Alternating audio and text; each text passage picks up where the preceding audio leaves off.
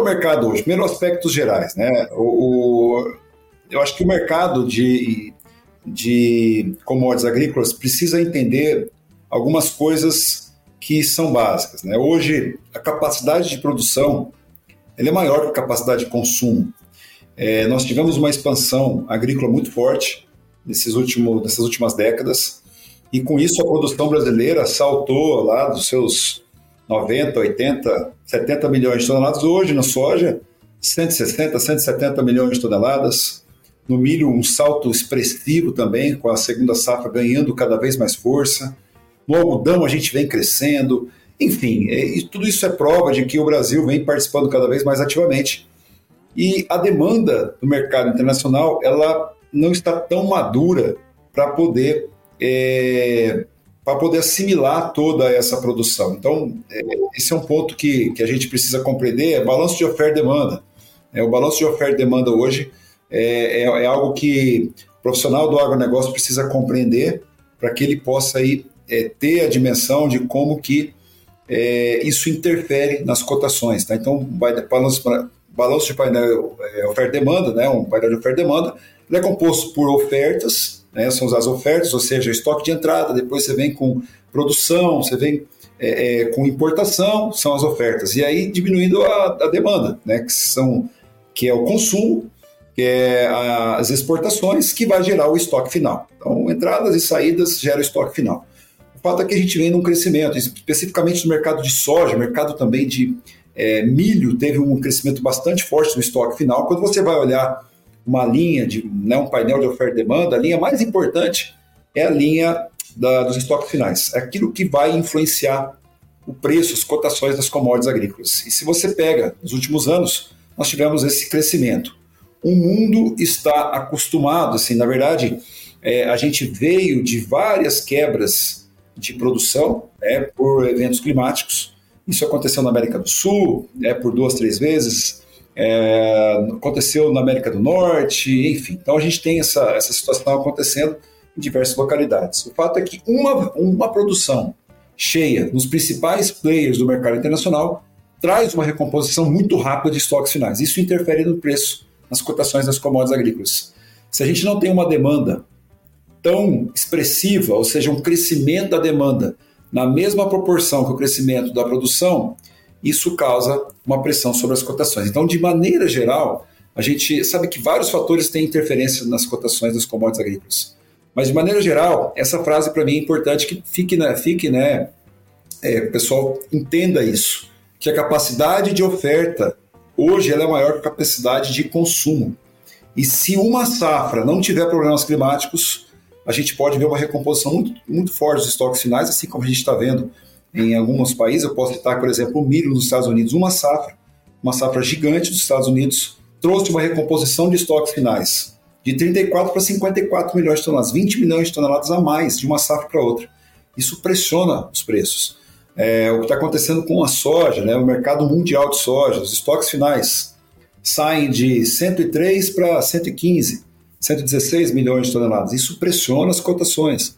Se os profissionais do agro não compreenderem esse que é um dos fatores, um dos fatores que interfere sobre os preços, começa a ficar mais complicado. Então, esse, para mim, de maneira geral, é o que vem causando uma pressão bastante grande sobre as cotações das commodities agrícolas. Hoje, quando a gente pega e fala de, de estoque, eu lembro que uh, tem o estoque em si não é o que é guardado, digamos assim, pelo governo para fazer uma regulagem de preço. O estoque é, é, outra coisa que tu se refere, né?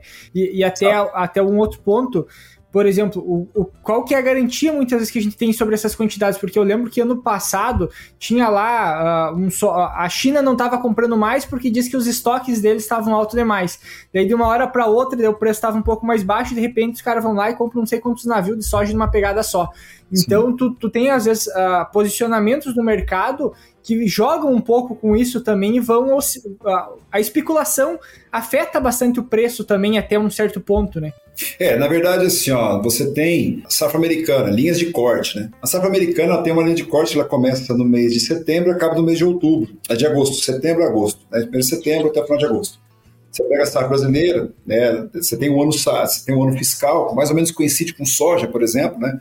Mas o soja, é, quando você vai pegar as, o, a mensuração que é feita pelo USDA, Departamento de Agricultura dos Estados Unidos, ela leva em consideração a mesma linha de corte que a safra americana. Tal. Ou seja, é, a gente sabe que é difícil você fazer é, estoques iniciais, você tem que estabelecer uma data para fazer a linha de corte de tudo. O SDA faz essa linha de corte no começo do mês de setembro, né, como uma, base, para que todos entendam quanto tem de soja. Você sabe, quando você vai olhar o balanço de oferta e demanda do Brasil, por exemplo, de soja, você pega o final da safra, mais de 30 milhões de toneladas. Na verdade, é mais de 30 milhões no começo de setembro.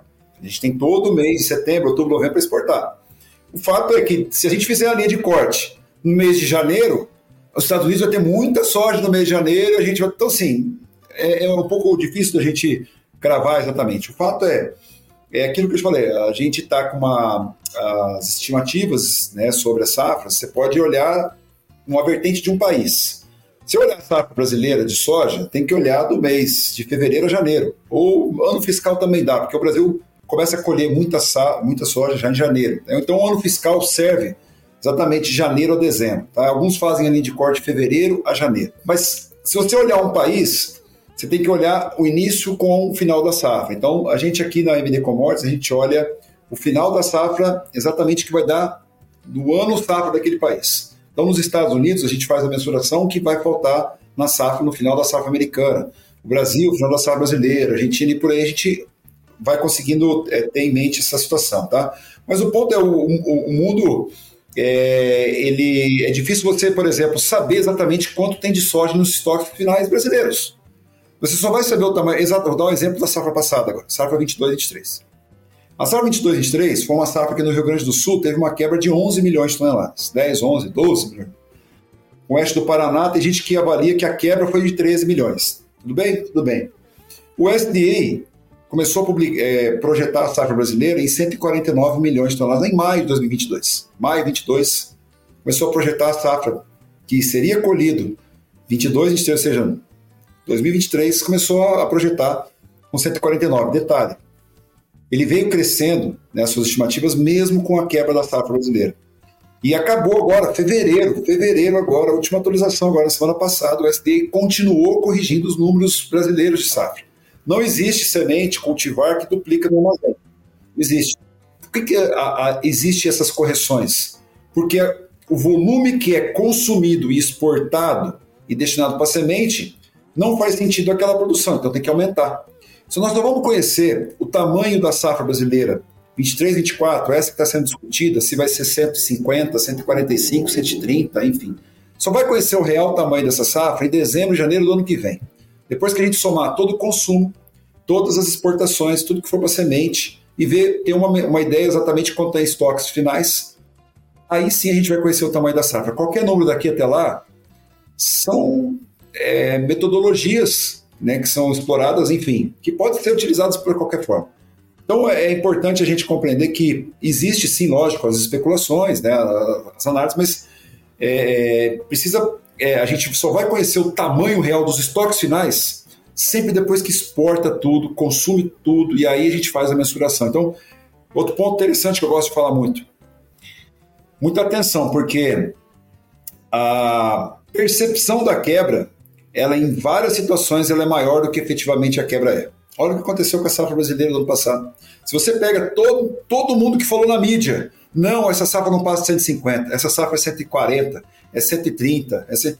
e está fechando com 162. E por que, que é 162? Se você somar os números de exportação, de janeiro a dezembro, 101, 102 milhões de toneladas, mais o que foi de esmagamento, mais ou menos 55, mais o que foi para semente, é uma safra de 161, 162, fora o que ficou de estoque. Então, a percepção da quebra é maior do que efetivamente a quebra é em diversas situações. Só para entender uma questão, uh, tu comenta que só no final do ano que vem a gente vai ficar sabendo, no caso, é, essa safra, né? no dezembro desse ano que a gente vai ficar sabendo uh, dessa safra.